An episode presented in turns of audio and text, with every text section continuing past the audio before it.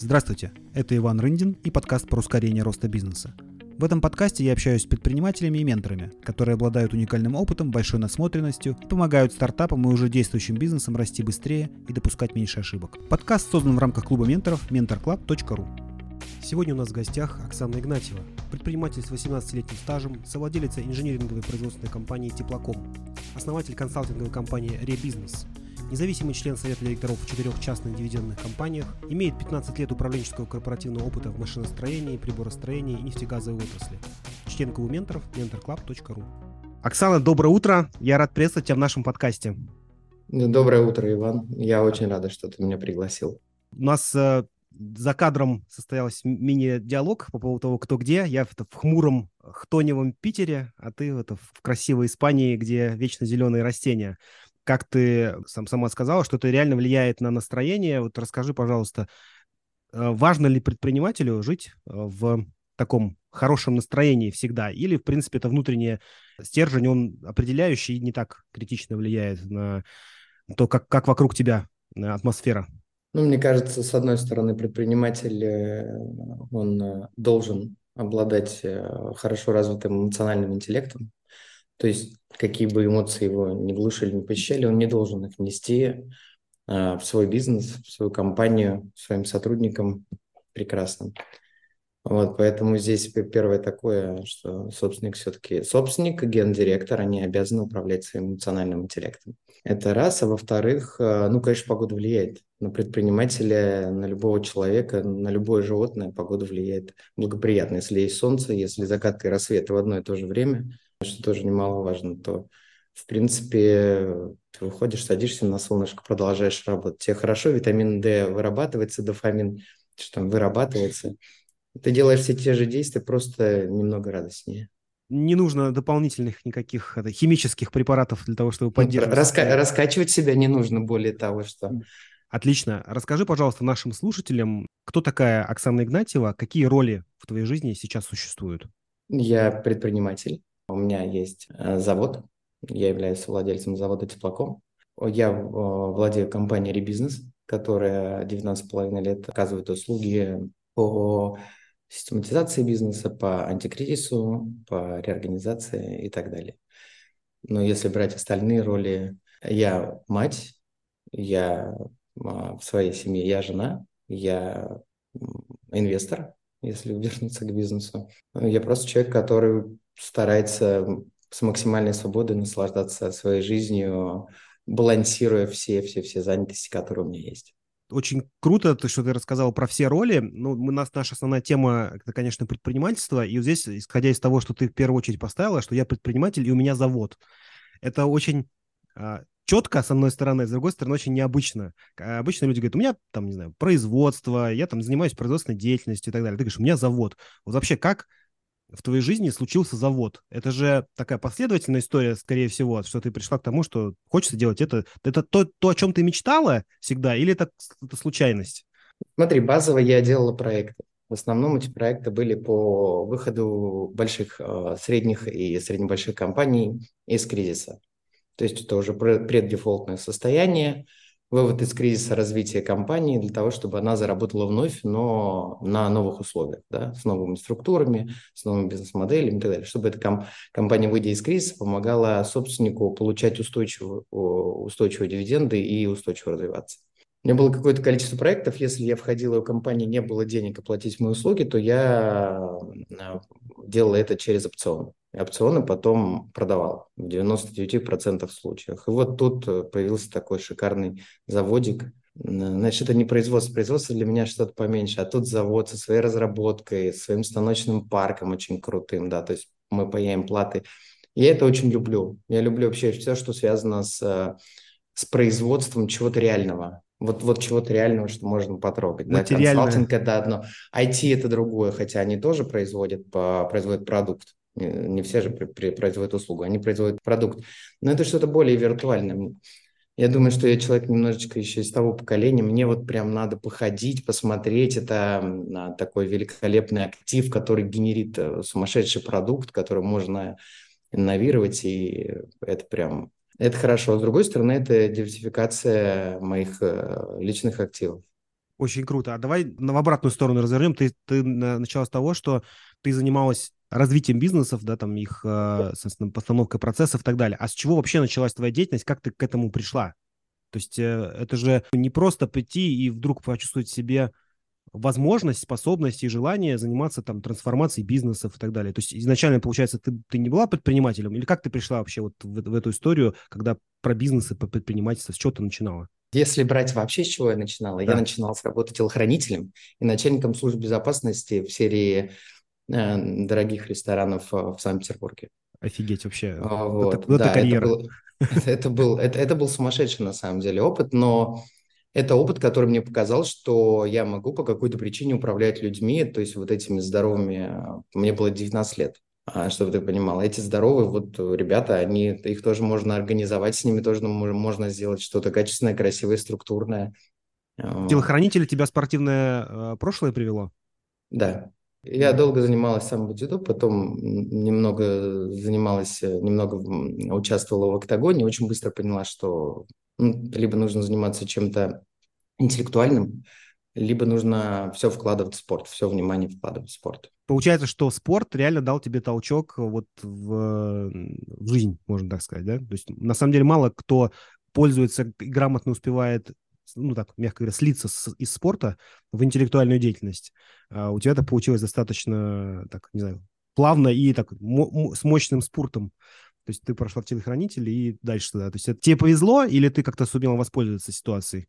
Ну, если мы говорим про выход из спорта, у меня очень настойчивая мама. Она мне все время говорила.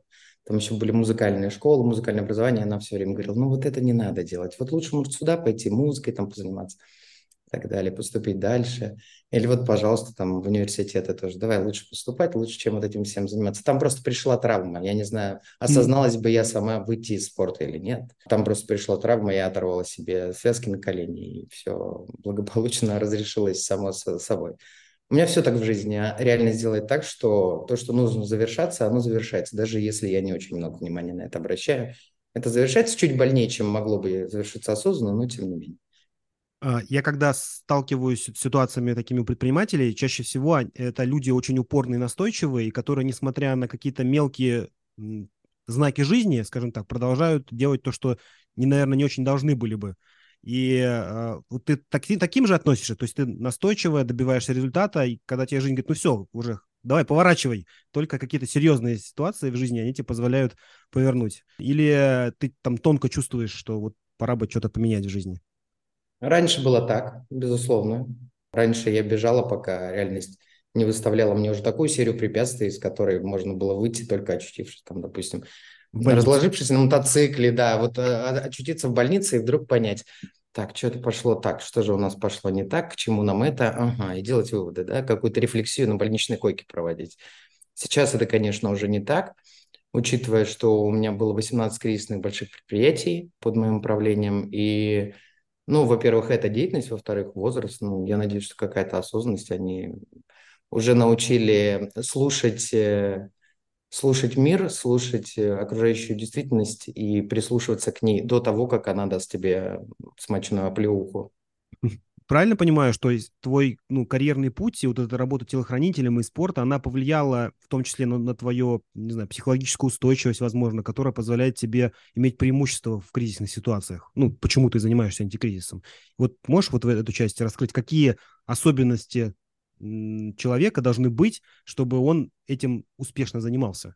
антикризисным управлением. Ведь наоборот, многие, входя в кризис, руководители сдуваются, не знают, что делать, опускают руки, Э, там, знаю, продают компании и так далее. Вот, а у тебя ты занимаешься именно в, в обратную сторону, да, ситуация, выправляя ситуацию. Что, что, что тебе помогает?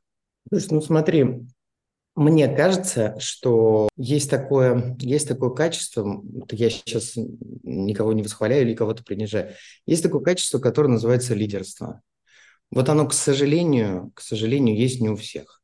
Это как есть такое качество докапываться до деталей, которое тоже есть не у всех. Угу. Да, если ты посадишь того капуна со всем уважением, посадишь э, на роль лидера, чтобы он бежал, он, конечно, вряд ли побежит. Так и лидера посади с бумаги, он в какой-то момент подсдуется. Если ты ему скажешь, эй, это вызов там всего на три месяца, но нужно вот тут разобрать все. Если правильно мотивируешь, он, конечно, там покопается какое-то время. Вот, и в силу, просто в силу моего характера я могу пробивать какие-то вещи. То есть вот я прям могу бежать и пробивать какие-то вещи. Да, останавливаясь, смотря как выстроить, и потом побежали дальше. Я думаю, что проактивность, лидерство и в некоторых э, случаях бескомпромиссность и не боязнь эм, разруливать конфликты. Вот, наверное, эти те качества, которые могут помочь, они не основные наверняка, но в моем случае, с моей стороны, мне кажется, что те качества, которые помогут э, людям стать теми, кто выводит предприятие из кризиса.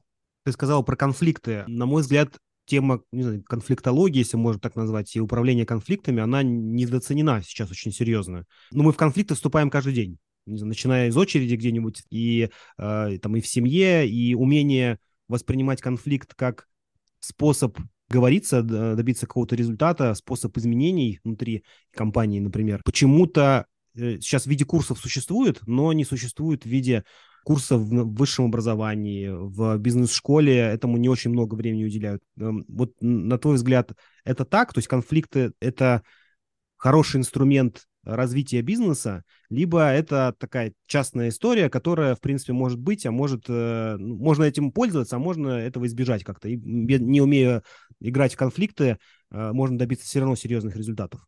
А, хороший вопрос. Смотри, тут как получается, что конфликт э, как изменения, о котором ты упомянул, они должны быть управляемыми. Да? То есть если ими не управляешь ты, то они начинают управлять тобой.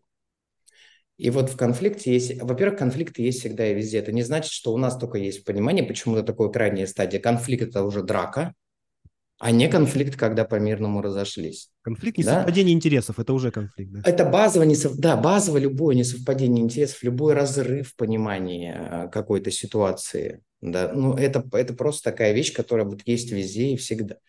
И очень важно не довести до драки, но и не сбежать. Очень важно вот э, вступить э, в диалог, вступить в дискуссию, каждому объяснить свою позицию и с какой-то выработанной, может быть, средней позицией идти дальше. Потому что что получится, если не проговорить? Один ушел, закрылся, второй ушел, закрылся.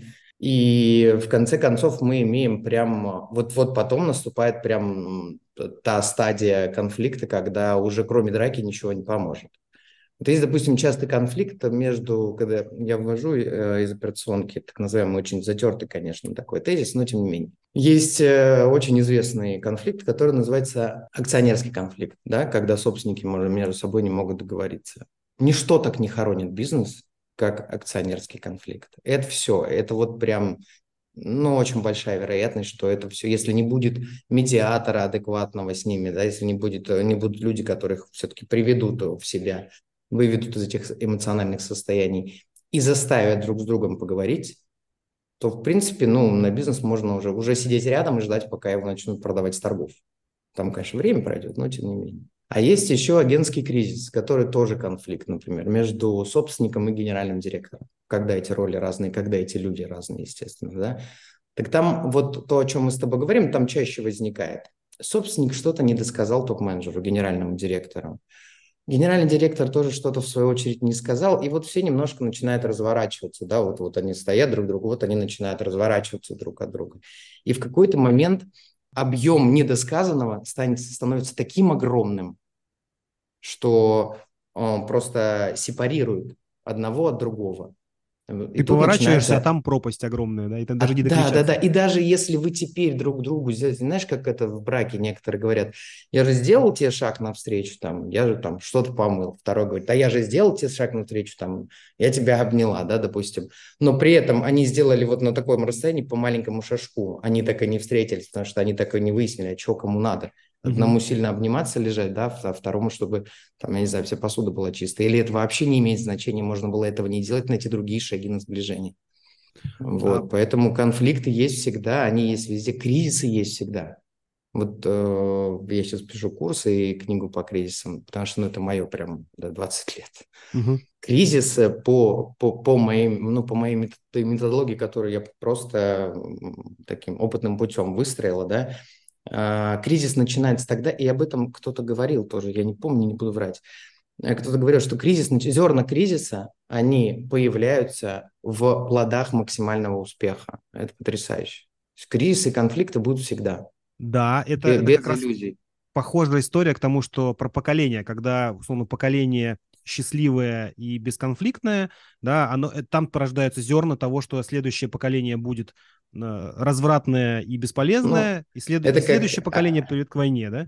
Отец купец, э, отец купец, сын плейбой, внук нищий. Работает сто процентов. То есть, как одна из опций мы делали а, а, наследование компаний, да, предпринимательское наследование компании, а, допустим, от отцов, от отцов к сыновьям. И, и это крайне тяжело. Угу. Ну, это крайне тяжело, потому что я не видел ни одного сына, который был бы готов. Интересно. Правильно можно сделать вывод, что твоя профессиональная деятельность основана вообще на существовании конфликта из последующего кризиса. То есть э, умение это осознать, принять и с этим работать позволяет вообще твоему бизнесу, ну, ребизнесу существовать. Ну, конечно. Вот, любой а, есть... конфликт, любой, это, это разрыв между, знаешь, как проблема, что такое проблема, да. Это, по сути, это один, а, одно из объяснений, это разрыв между текущим состоянием и желаемым. Вот, тут же и конфликт и кризис, это примерно про то же.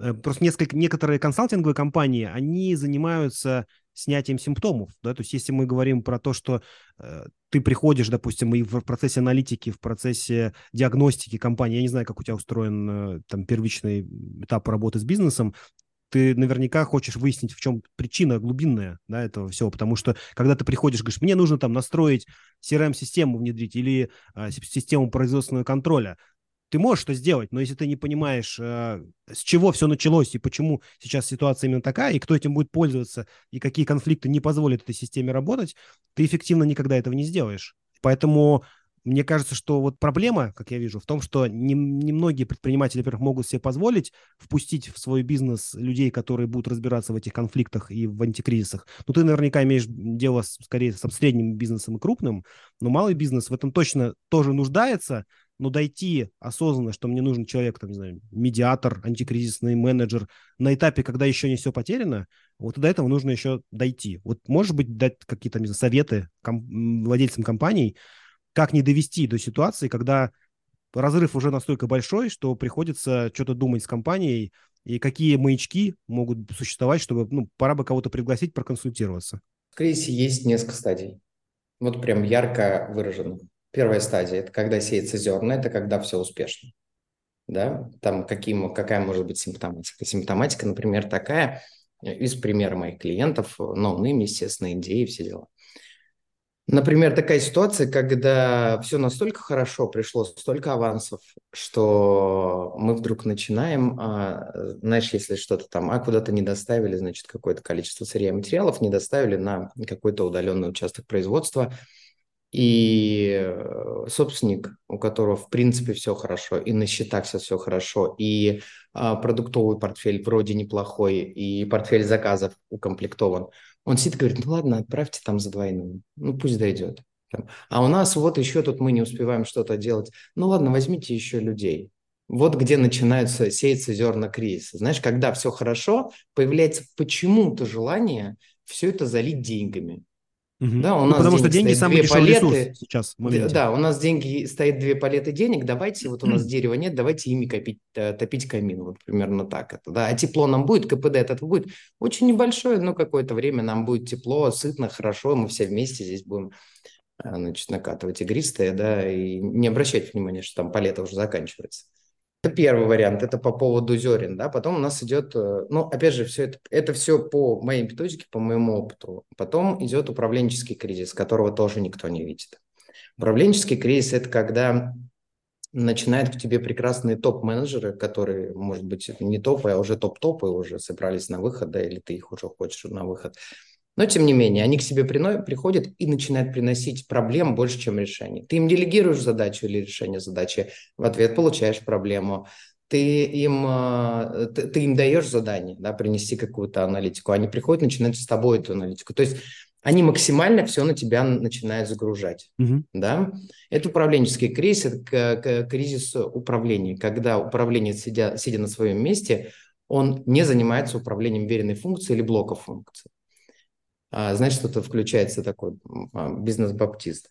Напоминаем, что это, кстати, удивительно, удивительно, как собственники реагируют, когда я им это говорю. А, топ-менеджер или топ-минус один менеджер, смотря как, в какой иерархии, в какой структуре вы находитесь, он призван не только сидеть, сидеть сверху, да, не будем говорить чем, садиться на функцию, вот ему дали там функцию, допустим, закупка или чего-то еще продаж, неважно. И он на нее садится и сидит, он ее как бы, даже не знаю, как это назвать. Сторожит. Не крышу, не крышу, знаешь, но он ее сторожит, да, вот все, синдром вахтера.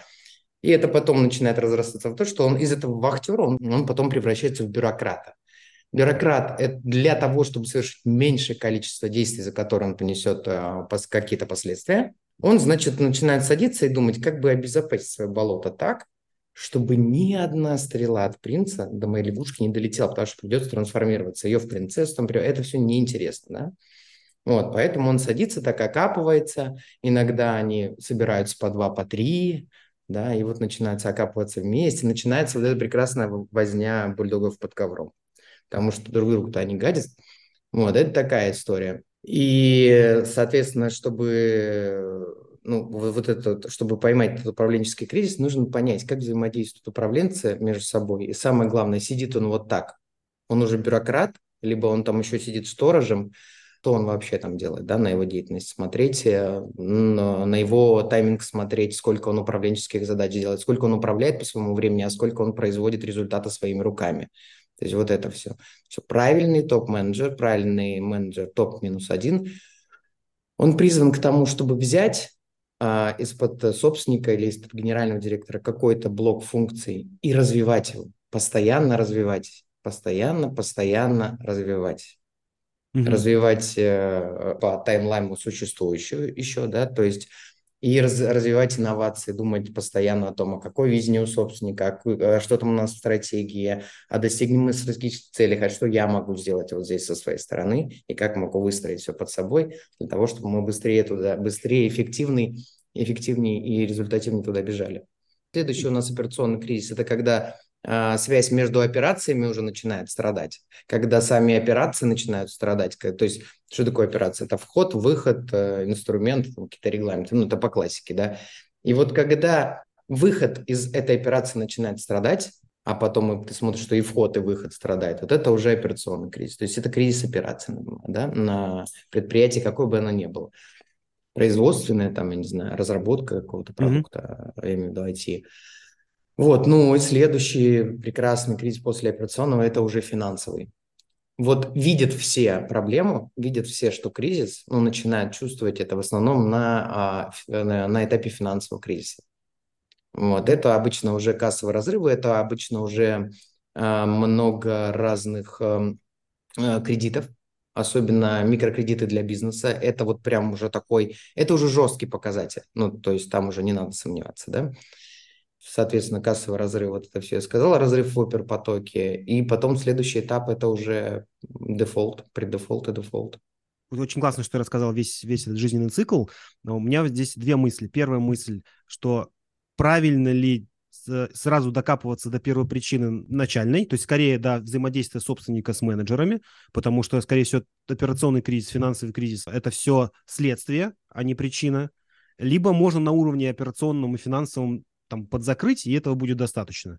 Как вот твоя практика показывает? Нужно ли отматывать условно назад, искать прям совсем первую причину в голове у собственника?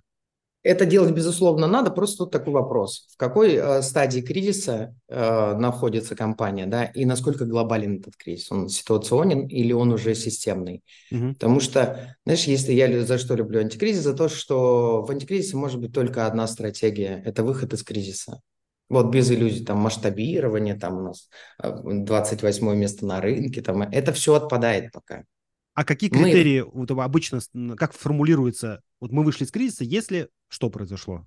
Там нет, нет кассового разрыва, что все операции там на выходе нужные KPI достигают? Как, что, как, Смотри, какие? какая стадия? Если стадия, там, допустим, операционная или дефолтная, это реорганизация по деньгам, то есть это финансовая реструктуризация полная, да, Это мы не забываем, что начиная с эм, финансового, наверное, кризиса у, у собственника, у генерального директора, у главного бухгалтера, у топ-менеджеров, у членов советов директоров и так далее, у них идет персональная ответственность. Ну, там, там, там сначала прослуживает субсидиарка, убытки, да, а потом это идет на персональ. Mm-hmm. Всех, кто подписывался в определенных документах.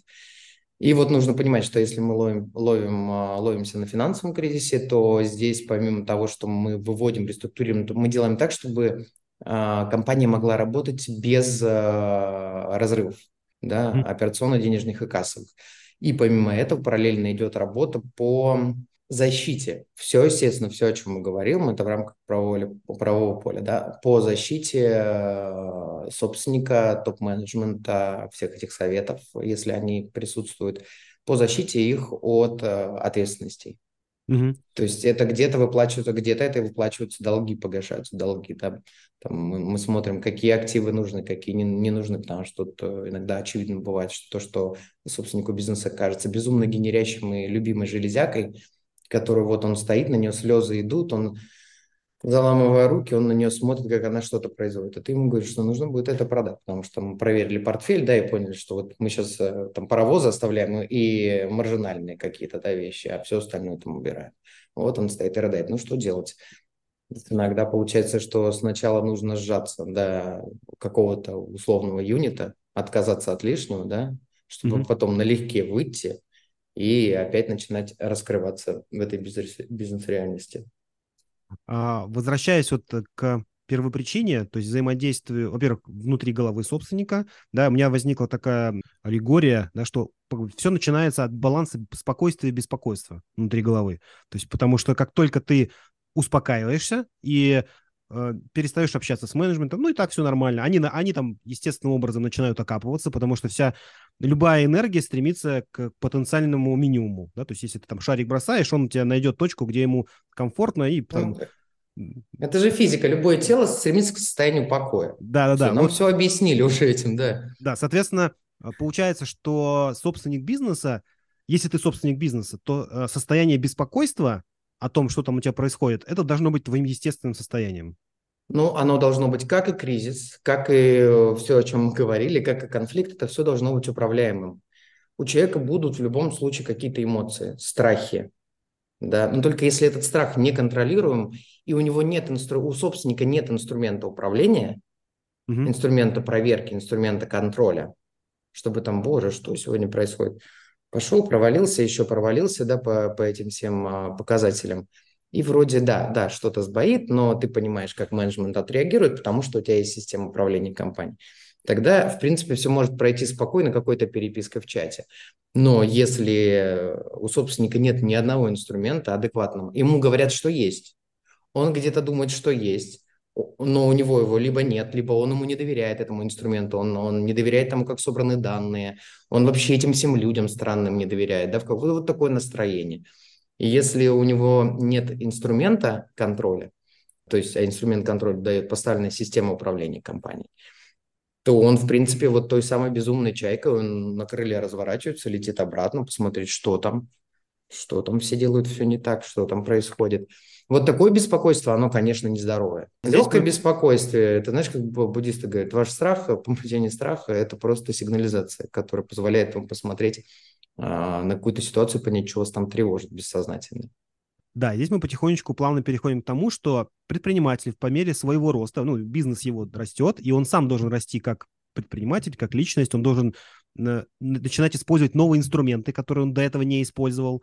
Если он, у него формируется совет директоров, либо он первый раз нанял SEO вместо себя, а сам потихонечку пытается выйти из операционки, либо он начинает управлять какой-то командой уже топ-менеджеров, то, чем он до этого не управлял.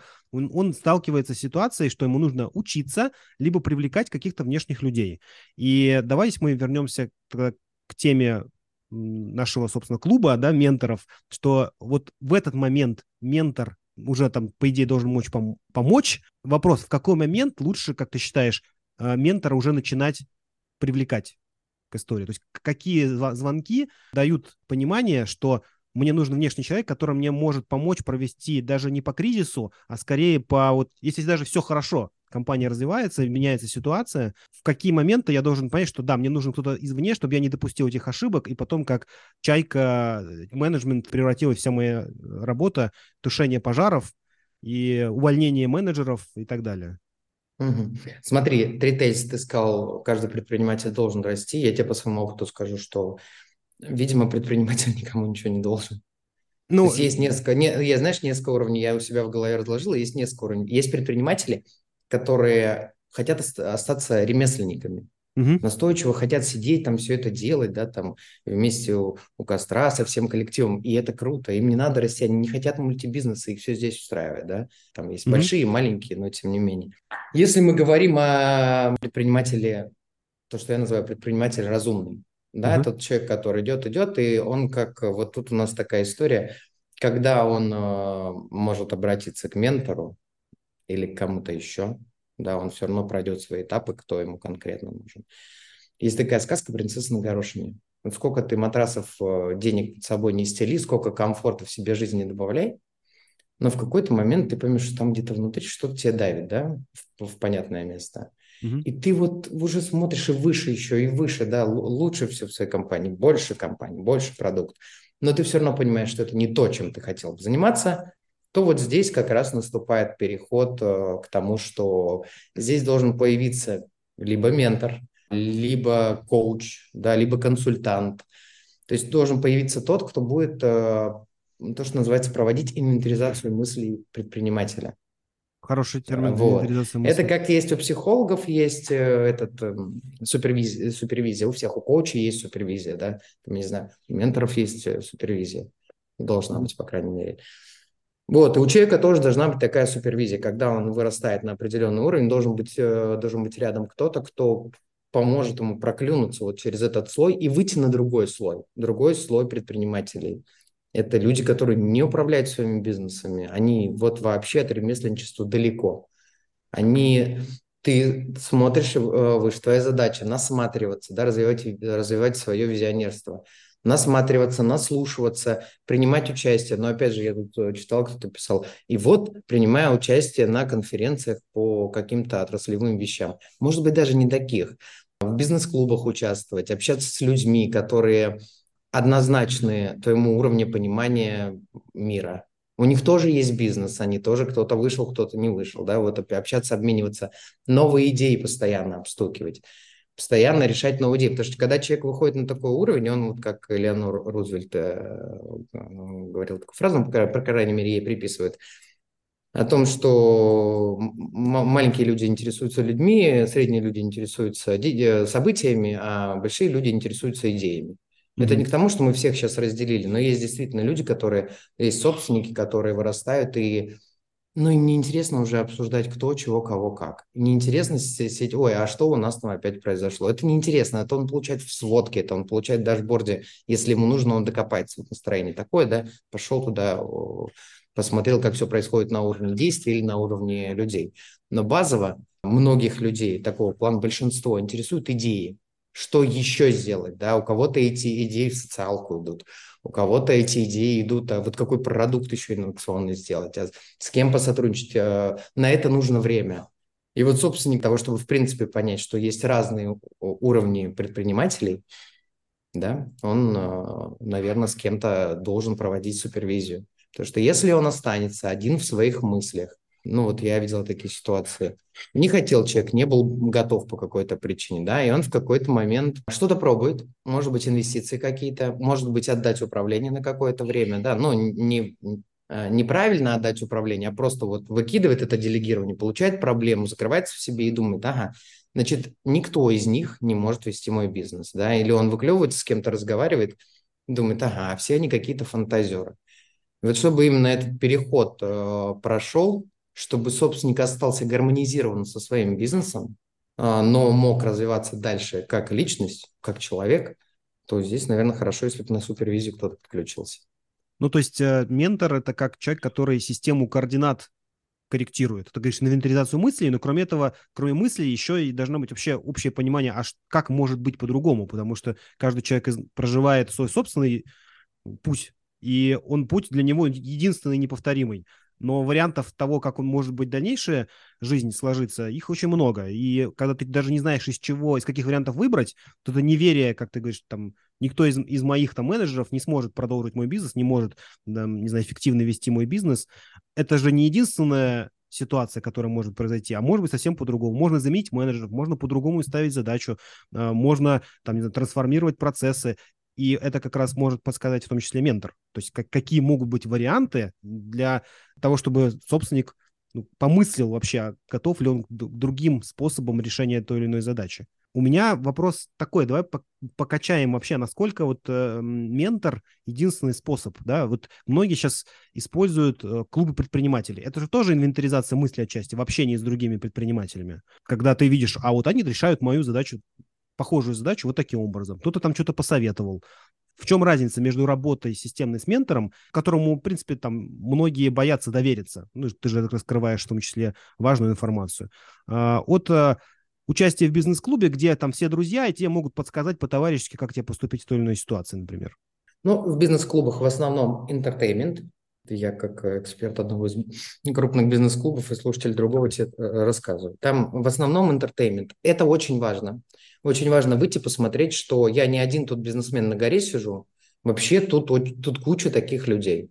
Угу. Да, послушать, посмотреть, э, у них всех там плюс-минус похожие доходы, плюс-минус, но тем не менее, да, когда они могут куда-то вместе выезжать, заниматься какими-то видами спорта, которые недоступны, там, чтобы он просто пошел с своими друзьями, да, которые там где-то работают и не имеют такой возможности заниматься там каким-то дорогим видом спорта. Здесь, здесь это все возможно. Поехали на яхту, поехали на яхту, да, там на яхте все обсудили, но это все-таки entertainment. Mm-hmm. Это больше нетворкинг. И он такой зачастую непредметный, даже если дают предмет какого-то общения. Вот мне собирали, то есть у нас было несколько сессий по 10 предпринимателей, мы разговаривали про антикризис. Мы не можем даже кейс рассмотреть адекватно, мы должны рассмотреть какой-то сторонний кейс, угу. да, потому что, ну, это все-таки общение, там только форум, э, там есть такая модель э, проведения мероприятий, как форум, вот на ней они, ну, на ней люди там дружат, вот прям глубоко общаются, прям вот общаются про все да, но это вот очень узкая модель. А в основном бизнес-клуб – это entertainment. Угу. Да, ты там обстукиваешься, да, смотришь, да, тебе, да, тебе кто-то что-то говорит. Менторинг – это все-таки экспертное сообщество и экспертная деятельность. Есть исключения, конечно, у нас, как и у всех. Но в основном это человек, который на постоянной основе. Нравится тебе, не нравится. Вы подписали договор, и ты дисциплинируешься для того, чтобы приходить на него, для того, чтобы делать, э, ну, условно, то задание, которое тебе дает ментор, да, чтобы mm-hmm. уметь взаимодействовать с своими подчиненными, чтобы там, а здесь можно найти, он, отда, он дает те ключики, на которые зашоренный собственник может просто не обратить внимания. У нас у всех э, ограниченное количество свободного внимания. Вот оно ограничено. Вот если кто-то не верит, садимся на мотоцикл, включаем там, сгоняемся до 220 и начинаем решать логарифмическое уравнение. Вот насколько хватит не туловище, да? Ну, вот в том-то дело. Допустим, когда антикризисные там какие-то проводим, иногда мы запускали людей в аэротрубу, вот, и просили в первый раз, когда вот это все, вот эта вся история там идет, значит, и просили просто, а теперь давайте, давайте порассуждаем, а, как мы будем строить там, как мы будем роллапить бюджет или какие показатели, и человека, даже если он в этой, в этой теме, он эксперт, он маркетолог, там, он продавец, он даже LTV не может из себя выдавить, понимаешь, в этот момент, потому что вот мы устраиваем такие стрессовые истории для того, чтобы объяснить это. А потом, когда у вас настанет какая-то ситуация, чтобы вас вот так вот не шкивало по трубе вашей жизни, угу. да, вы должны понимать, что такое может произойти. Вот набор каких-то действий, вы их там из, из, из, это, из короткого мозга вынимаете, да, через неокортекс не проводите, у вас есть первичный набор каких-то быстрых решений, вы их, вот, вы их принимаете. Так вот, ментор, он сидит постоянно, он, а, значит, он дает вот эти советы, о которых может не додуматься и не догадаться собственник. Во-первых, собственник – это предприниматель, это предприниматель, это не топ-менеджер, это вообще две разные роли. Они э, психосоматически разные,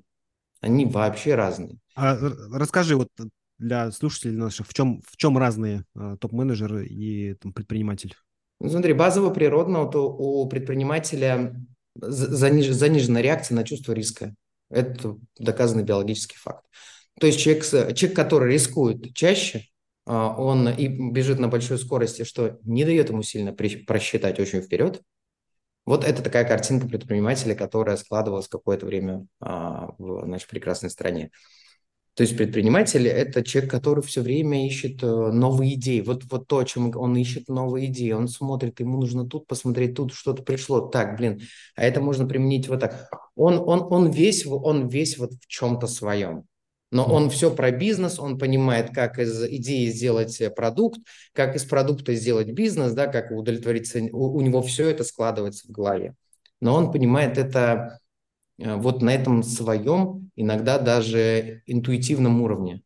На птичьем языке. конечно, кладет, но... Да, да, да, и почему, когда разговаривают бизнесмены, это прям, это, это потрясающе. Это птичий язык, я очень люблю. Топ-менеджер – это администратор. Они тоже на разном жизненном цикле компании разные, но топ-менеджер – это в основном администратор. Он там более харизмат, он там более интегратор, он там более, я не знаю, аудитор, он более еще кто-то, да, со своими там закосами, но он все равно администратор. Он понимает, как вот этим всем управлять. Высший менеджер, иерарх, который, э, лучший менеджер, который может встретиться собственнику, это, это тот, который, топ-менеджер, это тот, который понимает цели бизнеса, понимает, что в виде не написано не какая-то залипуха, а там написано, вот и вот каждое слово можно расшифровать. И он говорит о том, что смотри, вот это в стратегии вот так, вот это я тебе реализую так, это так, это так, а это я тебе не реализую вообще, потому что, ну, вот я не вижу как. Давай разговаривать. Угу. То есть это прям такой проактивный человек, но он понимает, как выстроить систему под собой. Предприниматель не понимает зачастую. Ему вот, о, 10 человек вокруг, так, ты туда, ты туда, ты, а можно я, и вы двое тоже вот куда-то туда побежали. Значит ли это, что любому предпринимателю нужно какое-то количество топов администраторов рядом с ним всегда? Абсолютно. Абсолютно. И это должны быть топы высокого уровня, это должны быть э, топы ну, я бы сказал, когда генеральный директор сидит, хорошо бы, чтобы он, э, если он не собственник, да, хорошо бы, чтобы он топов вокруг себя брал эксперт выше в уровне экспертности, чем он является он сам. Угу. Но для этого топ должен быть осознанно понимать, что он не предприниматель. Да, то есть э, на этом уровне, что он не пытается бороться там, с предпринимателем умением, знанием, не считать себя недооцененным. Потому что чаще всего предприниматель несет риски, но и забирает основные как бы, сливки, что называется, если все прокатит. А, и у топа может возникнуть такая, ну, если не зависть, то, по крайней мере, ощущение, что «а я бы тоже так мог». А еще несправедливое распределение ресурсов, да, оно да, тоже да. хорошо описано. Слушай, смотри, это очень классная тема, я ее очень люблю. Топ не предприниматель. Точка. Если топ предприниматель, он идет и открывает свое дело. Угу. Я была топом, я параллельно была предпринимателем, и в какой-то момент я выбрала. Вот угу. и вся история. А вот это вот, неспро... вот несправедливое, там еще как-то... Вообще слово несправедливость, что такое справедливость, несправедливость, да? Вот мы приведем с тобой несколько там, несколько ситуаций, они могут быть разными. Есть, конечно, общечеловеческие, этические, гуманистические и так далее. Но вот сейчас в данном случае, понимаешь, топ-менеджеру нужно... Об этом хорошо сказал недавно э, генеральный директор Google, по-моему, он, он об этом недавно сказал. Топ-менеджер это не собственник, пожалуйста. Не нужно никаких... Ну, он, у него там была речь, она очень лаконична, в, отли, в отличие от, от моей на эту тему, но Топ-менеджер – это человек, который управляет бизнесом и достигает тех целей, которые в видении ставит собственник. И вот как мы с тобой сказали, собственник должен измениться. Помнишь, мы там на этот триггер немножко, да, вокруг него повращались. А, собственник никому ничего не должен. Разница в том, что собственник в какой-то момент берет объем своих денег, своего времени и во что-то вкладывает не будучи уверен, что это... Не, он внутри себя всегда уверен. Мой, там, мой продукт, моя услуга самая лучшая, все полетит, я сейчас, эй, тут стартану. Но у него нет гарантии, вот абсолютно нет гарантии, особенно в нашей стране, что у него что-то полетит. Вот, поэтому генеральный директор и топ-состав, он как бы наблюдает со стороны. Он же уже пришел на, он пришел на какие-то функции, на какие-то задачи, где у него уже есть вокруг него компания, выстроенная не им. Если он ее развивает, mm-hmm. согласно там стратегии, коррелирует с видением и так далее, то он делает свою работу хорошо. А Скорее если он делает это с нуля? Это... То есть, ну, условно, есть две стадии, как я такую книгу читал, да, что, условно, самая э, ценность собственника в том, что он делает скачок от нуля до единицы. А потом с единицы да, в бесконечность, да, туда могут вести другие люди. И вот эта ценность uh-huh. предпринимателя, она незаменима. Никакой топ-менеджер с нуля до да. единицы не сможет довести. А если, э, ну, то есть э, собственник при этом часто бывает нанимает топ-менеджеров в момент, когда, ну, самый-самый стартап, да, то есть он все равно нанимает кого-то. Он может быть SEO быть в самом начале, но вокруг него формируется команда топ-менеджмента. А в этом случае возникает соблазн, да, считать себя, словом, таким сооснователем, но за зарплату. Не сталкивалась с таким то что... Не, ну смотри, э, э, разные ситуации были, просто здесь, если мы сейчас с тобой порассуждаем. Наверное, здесь вопрос в том, а как вы, ребята, собственник и топ-менеджер, если вы с начала, вот с самого начала, вот прям с начала, да, угу. если вы вместе от стадии идеи или от стадии между идеей до MVP, э, до MVP да, а как вы подписываете свои соглашения внутри? Вот от этого, наверное, все зависит. Ну, а договоренности да, в начале как по распределению функций, обязанностей и рисков? По распределению функций, по распределению... Вообще, когда заводится бизнес, я всегда говорю своим, есть три вопроса. Как вы входите в этот бизнес, как вы деньги в нем делите и как вы выходите из этого бизнеса. По сути, три вопроса, которые будущие акционеры должны решить между собой и написать на какой-нибудь бумажечке. Угу, угу. И все подписаться, все это принять, чтобы потом э, все изменится, ситуация изменится, человек изменится. Ну, мы, мы существа, которые меняемся, у нас все время течет что-то. Бумажечка да? останется. Бумажечка останется, это очень важно. Мало ли какие, какая ситуация произойдет у кого-то из акционеров. Угу. У вас остаются договоренности. Это не значит, что их нельзя поменять. Можно сесть и начать их менять, но базовая договоренность у вас остается. Так вот, если ты заходил как топ, знаешь, сколько людей ко мне приходят, которые говорят, так, короче, идея вообще просто чума. Я говорю, что нужно? Ну, давай, до того, как бизнес-модель, что нужно? Что, а что вы от меня хотите? 50 на 50. Ты что? Какие 50 на 50? 100. Вы вкладываете 100, а я все делаю. Вот это, это 90% вообще случаев. Не, я имею в виду, что делить, делить доходы 50%. А, делить, делить будем. А про делить никто не говорит. В основном никто не говорит. Это такое, знаешь, такая интрига, что... Ну, кажется, сегодня запустим, завтра оно уже генерит, послезавтра уже из операционного потока мы себе на зарплату вынимаем. Боже, какое счастье. Вот когда я перехожу собственника, перевожу с одного уровня на другой, да, вернее, помогаю ему перейти, я его за руку, я сопорчу его переход есть очень-очень интересная болезненная штука. А, собственник, который является ремесленником даже высокого уровня, то есть который сам топил какое-то время, да, вместо, и он помимо того, что был SEO, он был еще каким-то функционером, есть же любимая функция, с которой он вырос, да, там когда-то и, или просто функция, которая нравится. Там. Э, в, такой, в такой момент, когда топ вот начи, начинает этот переход делать и начинает расти, мы начинаем э, пересматривать тоже, пересматривать системы, опциональные системы, еще какие-то системы, все, что поможет ему спокойней относиться к своей компании, когда он отойдет на несколько шагов. И этот, вот, вот это акционерное соглашение – если вы договорились вот о каких-то вещах, ну вы, значит, так договорились. Ну почему-то, если вот этот топ-менеджер, ну почему там ты обижен, ну это эмоция. А почему? Вы же так договаривались. Я дал слабину, я не знал, что это так взлетит там или еще что-то, или еще что-то. Ну, мы же так договорились. Ну да, здесь фиксация результатов, э, договоренностей, там, пусть даже иногда в несколько этапов, она все равно должна быть. Вот, э, потому что сколько тоже сталкиваюсь с тем, что там 3-4, особенно когда э, человека начинают свой бизнес, и у них нет договоренности о том, а что, а что будет даже, если нам потребуется еще довложить немножечко денег? Потому что каждый хочет получить дольку побольше, а э, риск нести поменьше. Да, Ваня, знаешь что, я соскочил, я еще начала говорить-то я. Вот в, чем самый большой перелом. А, когда он сидел, брал, э, собственники сидят и берут э, деньги из операционки. Якобы зарплата. Знаешь, такая есть зарплата собственнику. Ну, топу там или кому-то mm-hmm. еще. И это психологически, это дофаминовая игла. Он получает зарплату. Он как ремесленник, он остался на том же ментальном уровне, когда он со всеми вместе получает зарплату. Компания ему платит деньги, пусть даже в 10 раз больше, чем остальным. Угу. И самый сложный момент, когда ты говоришь, что, дорогой друг, а теперь мы, поднимаясь на уровень выше, мы больше не, не берем деньги Зарплат из операционки. Нет, нет зарплат. И вот это, это, ты что, это мутация верхнего уровня в хорошем смысле. Я всех своих клиентов люблю, обожаю, все молодцы. Все очень стойко проходим. Вот, но смысл в том, что это очень сложно сделать. Когда ты привык, что тебе капает, во-первых, у тебя внутренне станет так.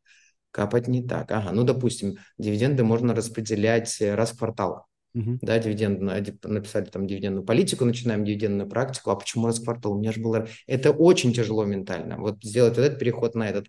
Но там есть очень простое объяснение. Как вы считаете, вот это ваша зарплата, потом вы получаете какие-то якобы проценты, которые могли бы быть дивидендами. Когда начинаешь получать дивиденд, ты становишься настоящим предпринимателем. И ты по дивиденду уже сидя сверху, то есть если ты там сидя в операционке э, использовал операционные финансовые показатели и какие-то нефинансовые, ну тоже, тоже операционные, да, короткие и так далее.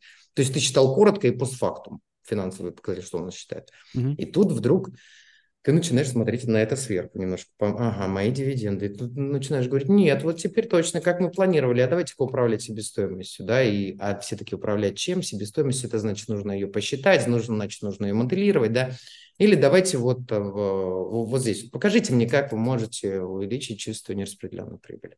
Для человека, который внутри получает зарплату, понятие чистая прибыль, оно абстрактное. Оно, он в кармашек ему не, не, не приходит. Оно, не, оно, оно ни о чем, но для этого, вот, допустим, в какой-то, в какой-то этап э, и топ-менеджмент прикручивается к чистой прибыли.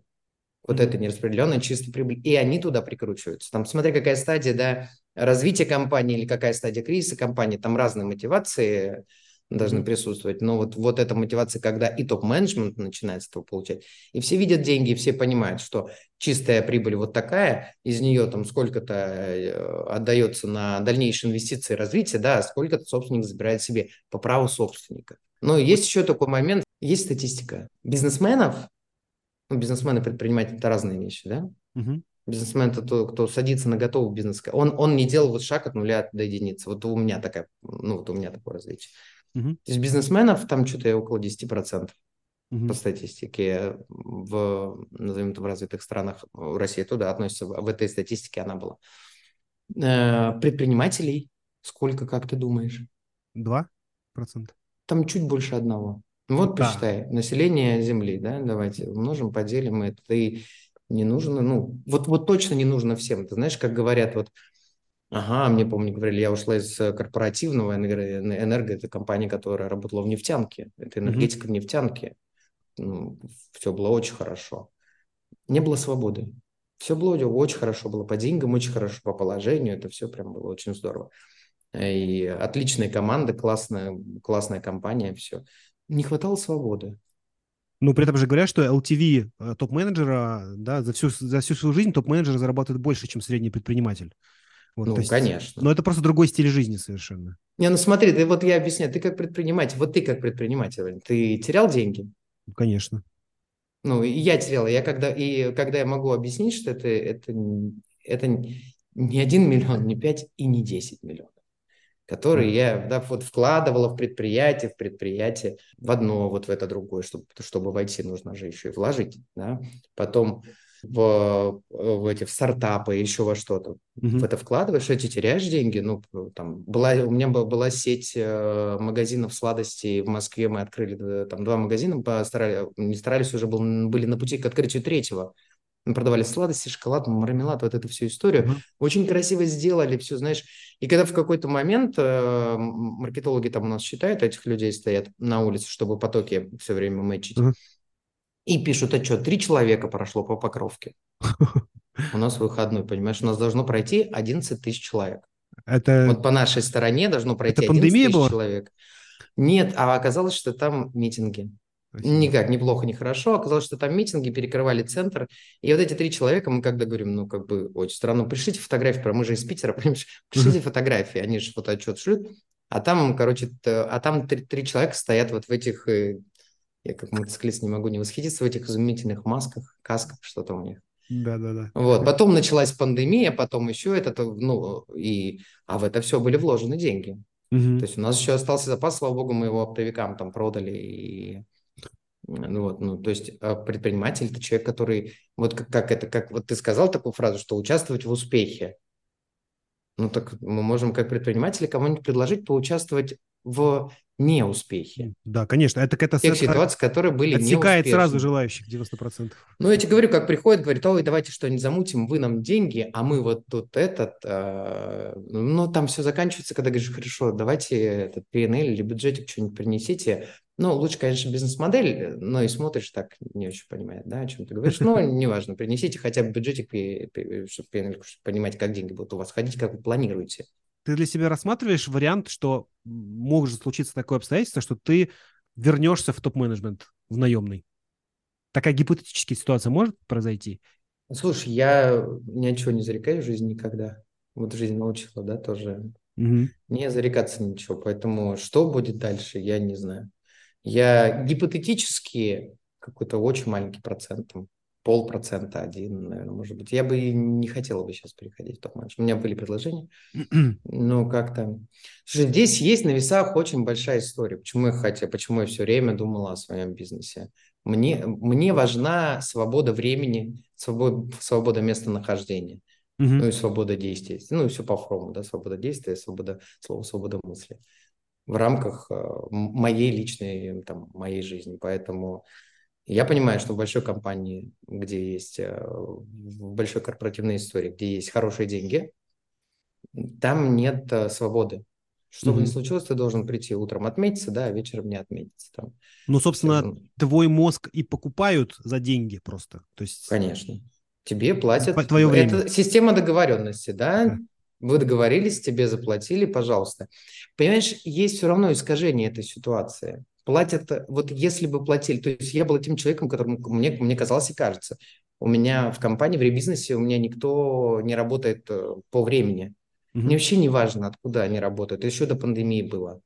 Uh-huh. Мне не важно, откуда они работают. У нас был маленький офис, в котором мы встречались, там сел бухгалтер и документы только для этого. Вот, по факту, мне вообще все равно, чем занимаетесь. У меня есть, у меня есть система управления моя, у меня есть система контроля да, mm-hmm. за проектами. И я понимаю по своему а, еженедельному монитору по этой компании, да, у меня, получается, везде есть еженедельный монитор, но по этой компании я понимаю, как у нас идет проектная деятельность, она, она в порядке, не в порядке, если есть отклонение, как это повлияет на выполнение конечного результата, да, ну, либо промежутка результатов, если там в agile планируем. И, но это все равно свобода. Мне не нужно, чтобы люди все, понимаешь, приходить, садиться. Есть такой, кстати, есть такой тип людей, ну, я с таким не работаю по своим проектам. Вот он приходит, у него такое ощущение, что на, на стуле кнопка такая красная, большая, знаешь, прям под полупопе. Вот он на нее сел, и все зажглось, работа пошла, что-то там работает, бумажки пишутся. Такой, угу. 18.00. Или да, или это, то есть 17.59 уже в позе бегущего египтянина там, да, стоим перед лифтом. Ну, для меня это плохо, для меня это прям пример такой корпоративной а, культуры, прям токсичной. Это не значит, что вы должны... А есть другие, кто сидит, ага, руководитель сидит, значит, и я буду еще сидеть и думаю... Да, да, высиживает до последнего, руководитель должен уйти раньше. Такой, да блин, да я бы лучше, я бы, конечно, лучше пивка бы сейчас, вот это все ваше мне неинтересно, да, и начинается ухищрение, да, что я делаю, вот просто кто кого пересидит, это же, это же токсично, то есть человек должен давать результат, есть те, кто делал вот, вот в этой операционке, да, какую-то рутину, прям совсем рутинную штуку делают. Да, у них, наверное, может быть такой, но и то их надо уже давно автоматизировать и роботизировать. Вот. А, а так каждый человек должен, должен думать, пусть он едет куда хочет. Если он делает свою работу, если он производит а, результат, как а, простой сотрудник производит результат труда, да, а сотрудник управленец а, производит управление вот этими, кто производит результат. Если все это прозрачно, и я понимаю, как это действует, и вижу по показателям, что это все находится в а, зоне, в, зоне приемлемого бизнес-комфорта, то вообще не имеет значения. Ну, а в больших, в больших компаниях этого нет. Ты должен все равно прийти, ты должен уйти, понимаешь, вот это вот. Ну, потому что там система управления таким образом построена, что это важный элемент э, показатель, показателя, что это все, что все хорошо. Все кнопки нажаты красные. Да, но это, знаешь, такое, это атовизм, это же, да? А, отлично, Александр, к сожалению, время подходит к концу. Очень интересно, время пролетело незаметно. У меня еще буквально два вопроса. Первый, как твой рабочий день построен? Или там рабочая неделя? Вот как ты, как предприниматель, владелец бизнеса, даже нескольких бизнесов, строишь свое рабочее время? Я трачу в день не более трех часов на все бизнесы вообще, на все четыре. Это, это крутой результат, а как ты это, как ты это, ну, как ты это делаешь? То есть из, эти три часа на что не делятся? Ты смотришь мониторы? Э, это, там, э, смотри, я смотрю, я смотрю отчеты. Угу. Отчеты я см- всегда смотрю по воскресеньям по всем компаниям, поэтому у меня шаббат я не трогаю субботу, а вот в воскресенье я в основном смотрю все отчеты. Так как я встаю рано, там в 5-5.30 утра, я, в принципе, до 10 утра уже все успеваю отсмотреть. Просто потом по, я по, по отчетам, если нет, если нет аналитики, ну, есть компании, в которых пока еще не выстроена аналитика, да, то я запрашиваю аналитику, чтобы сделать план фактный, план факторный анализ того, идет ли все в порядке. Где-то по деньгам, где-то... То есть я проверяю, как вот я по своему монитору проверяю. В, спускаюсь, у меня у всех стоит Bittrex, спускаюсь везде в, в какие-то задачи, если они вызывают у меня сомнения. Вот. И не трогая топ-менеджера, если все в порядке, то я посмотрела, удостоверилась, вышла. Вот. Э, если мне надо, там я смотрю протоколы, какие они составляют после совещания. Потому что если ты за этим не следишь, вообще топ-менеджер должен за этим следить. Если люди просто собрались, поговорили, не сделали протокола, я вас поздравляю, вы вот немножко потеряли время. Кто-то говорит, нет, но мы пришли к решению, оно очень ценно. Ни к чему вы не пришли, если у вас этого нет на бумаге. Сам с собой иногда договориться не можешь а что там 10 человек поняли одинаково. Каждый понял свое. Это для... Да, это для меня все. Есть же куча, куча этих экспериментов, да, когда стоит первый, говорит второму, потом выходит второй, третьему. Я видел эти эксперименты своими глазами, я знала, в чем их суть. Мы все знали, мы просто уч- учились, мы все знали их суть. Но к десятому человеку все равно было искажено. И последний вопрос. Назови для тебя вот три компонента счастья. Вот из чего состоит счастье для тебя? Свобода, это первое. Это я могу догадаться, да, уже. Трансформация – это второе. Постоянно, постоянно, постоянно меняться. Это, конечно, утомляет иногда, но что делать? Ну и здоровье, здоровье меня, здоровье близких.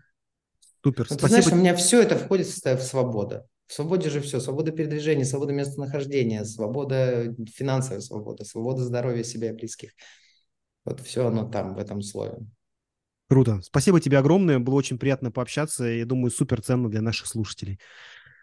Я надеюсь, если это будет на пользу, то я буду очень рада. Да. Спасибо, Иван. Это был подкаст про ускорение роста бизнеса, где предприниматели и менторы делятся со слушателями своим жизненным и бизнес-опытом. Подкаст создан в рамках клуба менторов mentorclub.ru. Услышимся в следующих выпусках.